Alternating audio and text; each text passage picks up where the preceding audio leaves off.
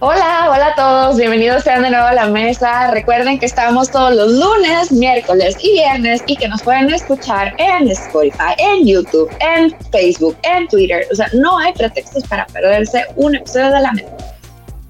Así es, ya saben, lunes, miércoles y viernes vamos a tener entrevistas, todas las entrevistas, todas las sugerencias que gusten llegarnos. Está nuestro correo electrónico aquí abajo, la mesa gmail. Nos pueden sugerir qué temas les interesan, sobre todo ahorita ya viene el cierre de fin de año, entonces todos estos temas que les interesen nos los comparten y también les queremos decir, nos han estado pidiendo algunas personas que dentro de nuestra página, eh, si comenzamos a compartir información de los entrevistados. Entonces así vamos a empezar a hacer. Durante la semana vamos a estar compartiendo información de las personas que estamos entrevistando.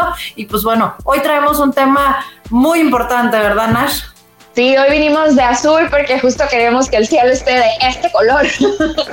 y para eso vamos a platicar con Jacqueline eh, Valenzuela, quien es la directora ejecutiva de CERCA, o bien el Centro de Energía Renovable de Ciudad de la Calidad Ambiental. Y bueno, Jacqueline, bienvenida a la mesa. Muchas gracias siempre por la oportunidad de poder hablar de estos temas que son tan relevantes en la parte ambiental pero también en la parte social y es la que creo que nos vamos a abocar el día de hoy. Pues bueno, Jacqueline, platícanos un poquito qué es esto de cerca o qué precisamente es a lo que se aboca esta, esta asociación. Mira, te cuento que en el 2014 hubo un grupo de ciudadanos y ciudadanas preocupadas por el tema de la contaminación que se podía percibir desde el malecón de la ciudad de La Paz, digamos ya es algo recurrente y de cierta manera ya nos acostumbramos, pero estos ciudadanos pues decidieron tomar acción, empezarse a reunir para reflexionar sobre este tema y sobre todo aprender que, cuáles podrían ser las repercusiones en la calidad de vida de la población. Estos ciudadanos pues reflexionaron, aprendieron y decidieron que era necesario institucionalizarse para poder abordar el tema de una manera más amplia. En ese momento es que surge CERCA, Centro de Energía Renovable y Calidad Ambiental, que adquiere pues su registro legal en el 2016 como una organización sin fines de lucro que se dedica de manera exclusiva a entender la relación entre contaminación del aire, eh, la producción de energía y cómo esto afecta la salud y la calidad de vida de los ciudadanos, pero también cómo afecta a los ecosistemas. Entonces, desde el 2016 hemos impulsado diversas acciones para poder tener claridad en este tema, porque como lo menciono, pues fue una curiosidad de la ciudadanía de que esa gran mancha que puede tener hasta un kilómetro de extensión a simple vista, cómo me afecta y además qué puedo hacer para que este problema no se siga extendiendo. Jacqueline, esta situación que planteas es sumamente difícil y lo vemos las personas y tristemente no nada más los que vivimos día a día, sino se supone que La Paz es uno de los lugares turísticos más importantes del país y lamentablemente esta es la imagen que estamos dando, es una contaminación que desde antes nada más a veces en la mañana, pero ahorita en invierno ya estamos viendo que casi todo el día se presenta esta nube. ¿Qué contiene esta nube y qué estamos respirando aquí en la ciudad de La Paz? Sí, mira, siguiendo con la línea del tiempo de este grupo de trabajo, eh, entre los temas principales que sabíamos que teníamos que abordar era el tema de la calidad del aire. Actualmente no tenemos una red de monitoreo normativa como sí lo tienen las ciudades más grandes, de acuerdo a la NOM 156. En ese momento, 2016, digamos que no, estamos, no estábamos obligados a cumplir con esta norma. Ahora ya lo estamos por el crecimiento en la población, pero no teníamos datos. Realmente era solo una percepción visual, como lo acabas de decir. Entonces nos enfocamos en traer a la ciudad diversos sistemas de monitoreo. Actualmente contamos con una red fija que consta de nueve monitores que están distribuidos por toda la ciudad. También hay un sistema de monitoreo móvil. Es un automóvil que recorre 24 horas la ciudad monitoreando diversos contaminantes y bueno, también procesamos los datos de las casetas de monitoreo de la propia Comisión Federal de Electricidad.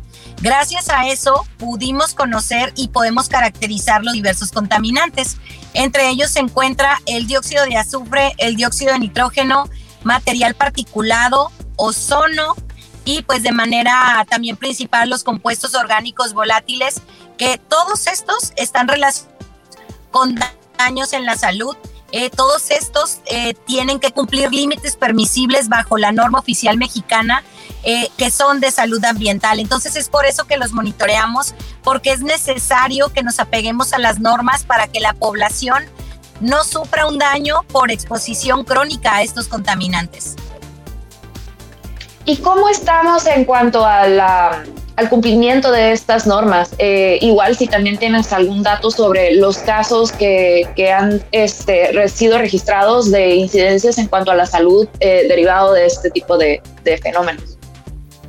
Fíjate que pues ya llevamos tres años monitoreando, desde 2018 hemos estado con diversos sistemas de monitoreo y sí, hay incumplimientos hasta de 112 días durante los 365 del año de algunos contaminantes en las normas oficiales mexicanas. Nos atreveríamos a decir que una tercera parte del año podemos tener la contaminación en límites superiores a las de las normas oficiales mexicanas, lo cual es muy grave, porque ahí ya estaríamos hablando de que hay una exposición crónica y esto nos lleva al rastreo pues de las de las consecuencias en la salud. Aquí es importante decir que no se puede hacer una relación directa en cuanto a la concentración de la contaminación y cuáles son las principales o las diversas enfermedades de manera directa. Para esto tendríamos que hacer un estudio en población expuesta, o sea, no, no podemos arrojar números así nada más, pero en lo que sí estamos trabajando es precisamente en tener todos los parámetros necesarios para poder relacionar. Ahorita en que hemos avanzado, en que conocemos las colonias más contaminadas de la ciudad, son 10 principales colonias y bueno, es recurrente eh, que coincide con la ruta de la contaminación y son pues principalmente colonias que están dentro de esta trayectoria, la colonia Marqués de León, la colonia Agua Escondida, también tenemos presencia de algunos contaminantes en la colonia Centro, en Fidepaz. Entonces, si ustedes pueden darse cuenta, los contaminantes es una ruta que de acuerdo a los datos meteorológicos y también a la estacionalidad,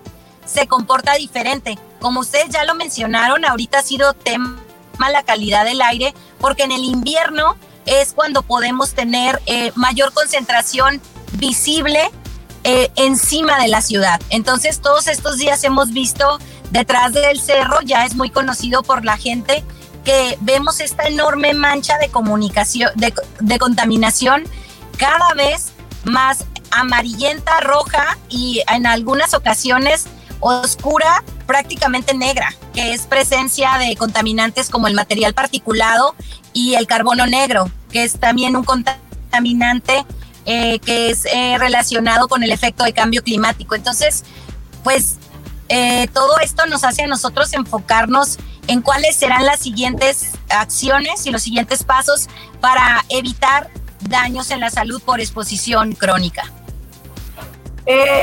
Jacqueline, eh, nos estabas diciendo que no existe ahorita en este momento la manera de localmente correlacionar la contaminación con las enfermedades, pero sí a nivel internacional hay estudios de qué enfermedades puede causar este tipo de contaminación.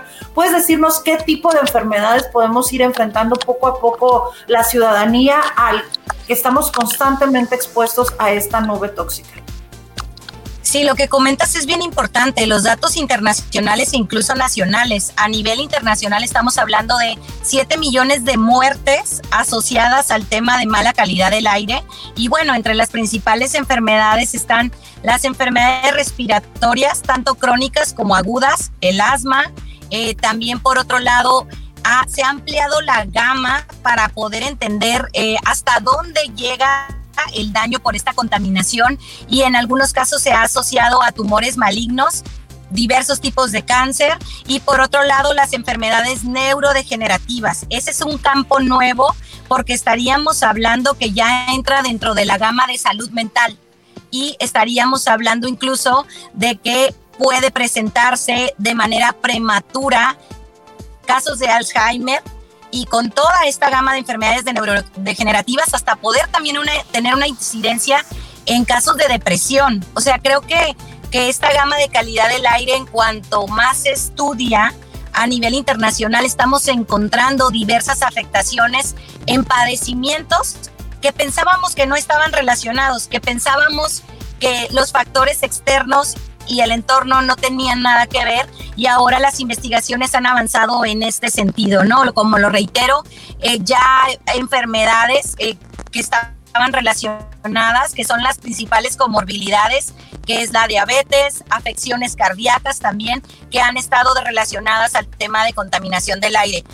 reitero, si no bien son causales, pero sí lo que son es que eh, fomentan que, puede, que puedan aparecer estas enfermedades de una manera prominente en una población expuesta. Entonces, eso nos dicen los estudios internacionales y sobre eso nosotros nos estamos enfocando para estudiar todas las estadísticas de salud.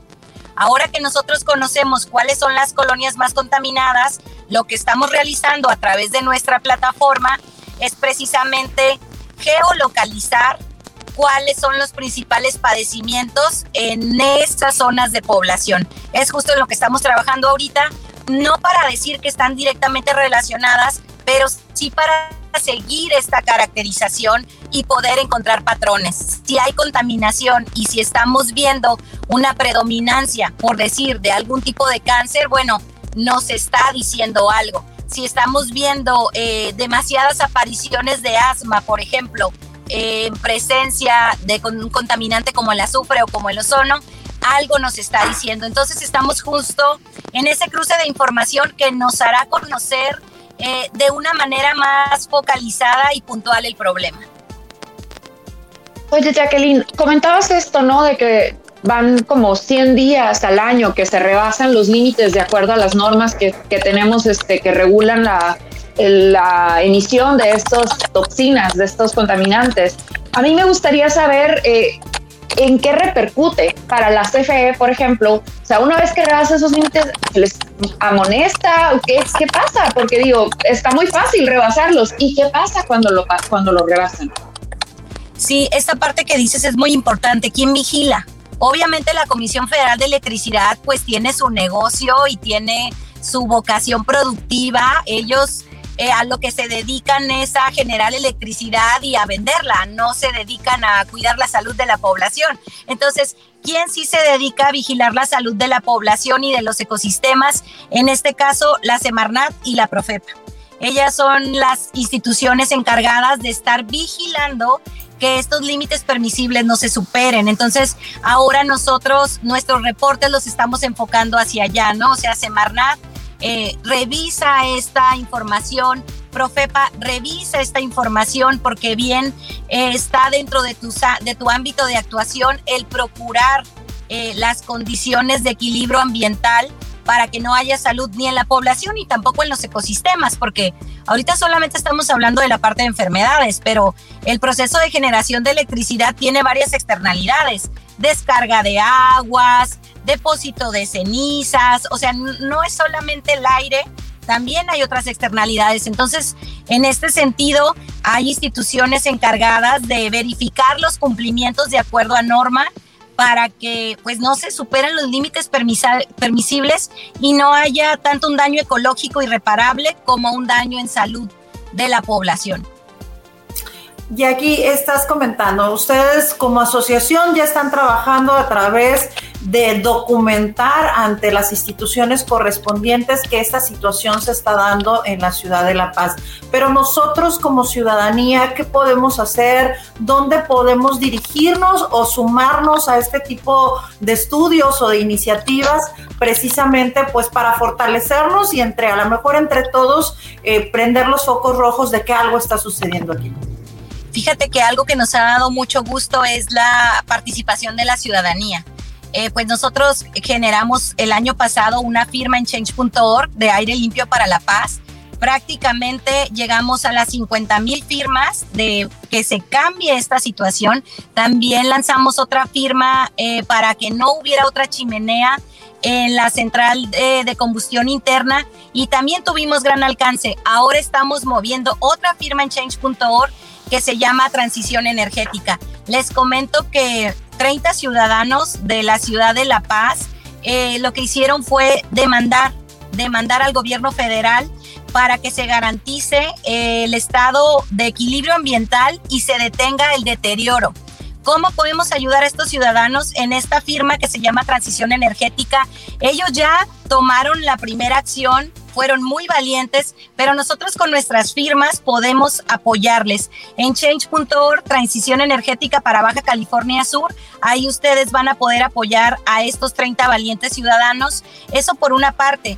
Y por otro lado, también eh, los vamos a invitar a firmar un escrito que se va a presentar ante la Comisión Estatal de Derechos Humanos precisamente para que se respete nuestro derecho a un medio ambiente sano, a una vida digna y también a la salud. Estos días eh, que ha habido tanta contaminación, eh, por ejemplo, el viernes pasado la población ha reaccionado, la población se ha movilizado y nosotros lo que tratamos de hacer es dar cauce a esto en acciones sustantivas para que las diferentes dependencias eh, pues reaccionen y, hagan algo, ¿no? En esta parte ahora nos estamos yendo a la Comisión Estatal de Derechos Humanos, iremos a la federal y también a las Cortes Interamericanas eh, de ser necesario para que se respeten estos derechos, principalmente de la ciudadanía en, en la ciudad de La Paz, porque creo que eh, ya nadie puede decir que esto no es un problema o decir que, que, es una imaginación o que en la Ciudad de México es tan peor. Creo que es un tema que todos vemos y que todos respiramos. Esa es la parte más grave de todo esto. Entonces, le invitamos a la ciudadanía que siga nuestras redes sociales, que siga nuestra página de internet, que comparta y publique nuestras firmas, porque pareciera ser que eso no va a cambiar nada pero nosotros hemos aprendido que sí lo cambia y sobre todo que nos abre oportunidades para que nosotros podamos llevar esta voz ciudadana a las mesas de negociación y decir, bueno, necesitamos hacer un cambio ya porque pues la población no puede, no puede seguir con estas externalidades negativas. Hay otra forma de hacer las cosas y hagámoslas. Eso, eso es lo que nosotros pedimos. No que ya no se hagan, sino que se hagan diferente priorizando la salud de la población. Sí, definitivamente este parámetro de decir, ay, en tal lado están peor, pues eso, ¿eso qué? O sea, sí, que, mal que en otros lados estén, pero por eso quiere decir que nosotros tenemos que estar igual que ellos. No se trata de eso, ¿no? Se trata de tratar de sacar lo mejor, como bien dices, de las formas en las que podamos este, convivir con el medio ambiente sin exponer los riesgos de nuestra salud como tal. Pero bien, este tipo de, organizaciones como CERCA, pues permiten que de alguna forma como ciudadanos podamos este, alzar la voz y tener ese acercamiento con las instituciones para reclamar justamente aquello que necesitamos que presten atención y que no se eh, focalice todo sobre la productividad o, o, el ingreso para algunos cuantos, ¿no? Así es, y les quiero, pues ahora sí que voy a meter mi gol, voy a hacer un anuncio de una serie de eventos que vamos a tener durante todo diciembre. Lo vamos a publicar en nuestras redes sociales. Por favor, asistan, aunque sea uno. Ahí vamos a tener la firma de los documentos para que mayor población se adhiera. Ahora sí que estamos aprovechando diciembre, que la gente puede salir un poquito más para estar haciendo eventos en diversos comercios locales, porque esa también es otra cosa que hemos hecho, una alianza con los empresarios locales que también son los más afectados en términos económicos, una parte por los apagones y bueno, los de La Paz por el tema de contaminación ambiental. Se supone que el turista viene con una idea de lo que es eh, lo sano, eh, recursos naturales, viene por las bellezas paisajísticas y de repente se encuentra pues esa mancha de la que nadie le había hablado. Entonces, creo que esta alianza local que hemos logrado es muy importante y vamos a tener este ciclo de eventos eh, durante todo diciembre, el 4, el 6, el 13 y vamos a cerrar el día 19 de diciembre. Entonces le pedimos a la población que se sume, que asista, que nos comente, porque todo esto pues es el insumo que nosotros necesitamos para acudir a las mesas de decisión y representar la voz ciudadana. Jackie, nos repites eh, los días que van a estar, los horarios y si tienes las ubicaciones sería ideal. Bueno, pues ahora sí que voy a meter todos los goles. Vamos a estar en el Café Capuchino con una proyección de un documental. Ese es el día 6 de diciembre. Eh, tenemos también el día, el día 13 de diciembre. Vamos a estar también en, eh, Capuchino. Déjame, no tengo ahorita el calendario eh, a la mano pero les invito a que nos sigan en redes sociales para que podamos estar eh, pues apoyando a estos negocios locales también que apoyan la causa. También Centro Cultural El Huevo, también vamos a estar ahí. Eh, también en el restaurante La Coyota va a ser otra de nuestras sedes. Eh, la, la, mezcalería que se llama La Miserable, también vamos a estar ahí. Entonces van a ser muchos de los lugares que, que nos que frecuentamos en el malecón que son de comercios locales y apoyan la causa socioambiental. Entonces, van a ser desde proyección de documentales, también vamos a tener pláticas, también vamos a tener participación de ciertos artistas que se están sumando a nuestra causa. Pues muy bien, hay que seguirlos a través de las redes sociales para estar al pendiente de todo esto. ¿Nos repites, por favor, el nombre de la página en Facebook donde los podemos seguir? Si tienen también otras redes sociales, sería buenísimo. Sí, en, en Facebook y en Instagram es arroba cerca la paz, así nos pueden buscar. Eh, y en, en, nuestra página web cerca.org.mx. Eh, también en la, página, en la página web tenemos un enlace a otra plataforma que se llama airelimpio.bcs.org.mx. Ahí ustedes pueden checar las mediciones de nuestras estaciones y también les comento que acabamos de instalar una cámara web periférica que está eh, con un alcance para la contaminación. Estamos por poner el enlace para que la gente también entre y cuando la ven así desde el centro, pues rápido puedan entrar también ahí y ver cuál es el alcance de toda la mancha. Entonces, pues estamos poniendo estas plataformas siempre a servicio de la población y en estas plataformas encuentran las ligas a nuestras firmas de change.org. Entonces, pues repito, airelimpiobcs.org.mx, cerca.org.mx y en Facebook, Instagram y Twitter, arroba cerca la paz.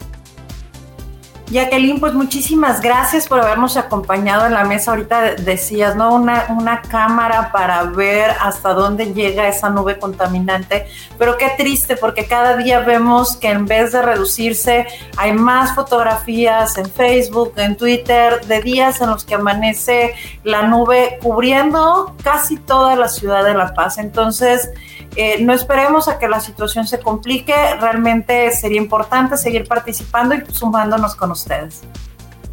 Totalmente, totalmente. Sin la participación ciudadana, eh, pues realmente todo lo que nosotros hacemos no tendría sentido.